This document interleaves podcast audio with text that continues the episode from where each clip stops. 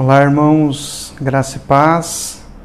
Privilégio poder estar aqui mais uma vez nesse, através desse canal que Deus tem preparado para a glória dele. Bom, privilégio estar fazendo com os irmãos uma reflexão no livro de Salmos. Nós começamos a falar sobre alguns salmos e hoje eu quero falar com vocês acerca do Salmo 51. Este salmo ele tem uma característica muito peculiar, porque ele é composto pelo rei Davi em uma cena de disciplina de Deus, uma cena de, de confronto de Deus frente ao pecado de Davi. E isso é uma ferramenta muito instrutiva para o nosso coração. O Davi então está diante de Deus, compondo um salmo referente a uma disciplina que Deus traz sobre ele.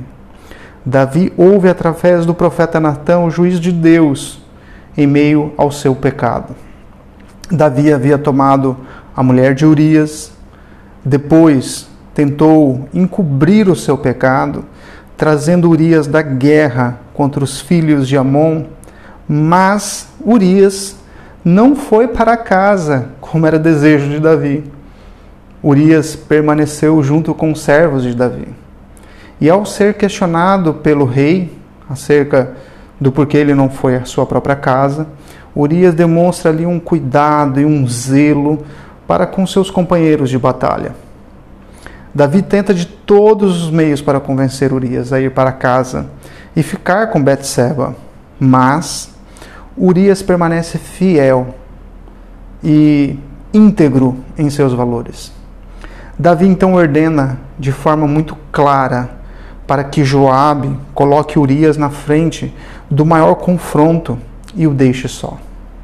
Urias foi morto Davi tomou Betseba como mulher, mas Deus, o justo juiz, manifesta o seu juízo ao rei Davi.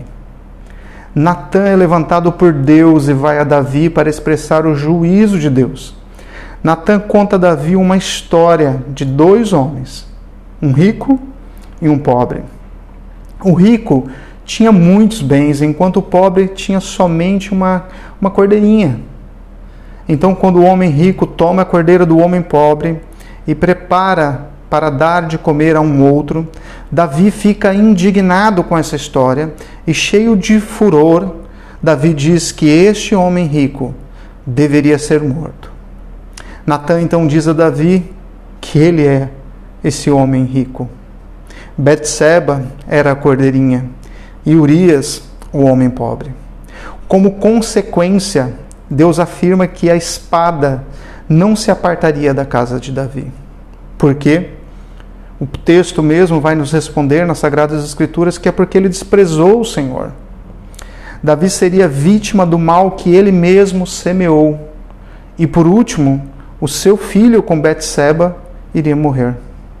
É neste cenário de adultério, morte e de uma demonstração de coração perverso e pecaminoso que Davi compõe o, coração, compõe o Salmo 51.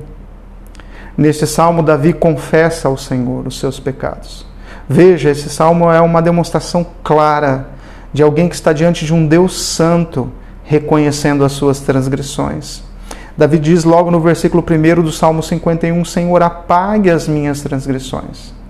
Este clamor por perdão é baseado nas misericórdias do Senhor e não em argumento de autoconfiança ou de autojustificação do rei Davi.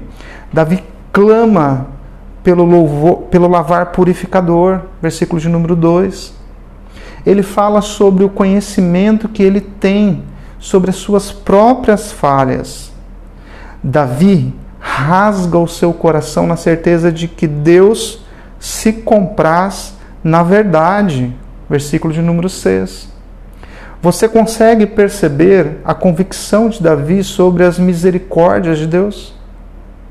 O centro do texto não é Davi, mas o Deus misericordioso que pode purificar e transformar o pecador através do lavar purificador no sangue do Cordeiro. Jesus Cristo é o Cordeiro de Deus. Exposto por Deus e confrontado pelo profeta, Davi não se coloca a justificar os seus pecados, e sim a confessá-lo. Agora chegamos nos dois textos que apontam para um desejo que só quem está atento para a sua pequenez diante de um Deus santo, de um Deus santo pode dizer. Davi diz no versículo de número 10: Cria em mim, ó Deus, um coração puro e renova dentro em mim um espírito inabalável. Percebe as verdades desse texto? Davi está dizendo a Deus: coração puro, renovado e espírito inabalável só pode vir do Senhor para mim. Depois, no versículo de número 17, Davi está apresentando o cenário de culto a Deus e dizendo: Deus, sacrifícios agradáveis a Deus são o espírito quebrantado e o coração compungido e contrito.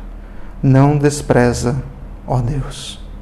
Davi tem uma certeza que a restauração da sua vida passa pelas mãos provedoras, renovadoras, purificadoras do Senhor.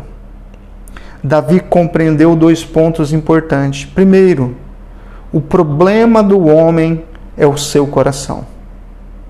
Segundo, Deus transforma o nosso coração. Deus transforma todo o nosso ser para se quebrantar frente à Sua presença gloriosa. No dia de hoje, não vá diante de Deus para justificar a si mesmo nem as suas falhas. Vá diante de Deus para pedir a Deus que restaure a sua vida, que torne a dar a você a alegria da salvação. Que não se afaste e não se aparte de você o Santo Espírito de Deus, mas vá ao Senhor, suplicar a Ele, como um servo diante de um Rei soberano, assentado num trono e todo-poderoso, mas no mesmo tempo um Deus misericordioso que cuida de nós, os seus filhos. Vá diante dele para dizer: Senhor, eu não mereço. Não são pelos meus méritos, não é por quem eu sou, mas é pela tua graça infinita e por quem tu és. Deus te abençoe, que você tenha um dia diante do Senhor de profundo quebrantamento e que Deus possa restaurar você todos os dias para a glória dele. Deus te abençoe, fique na paz.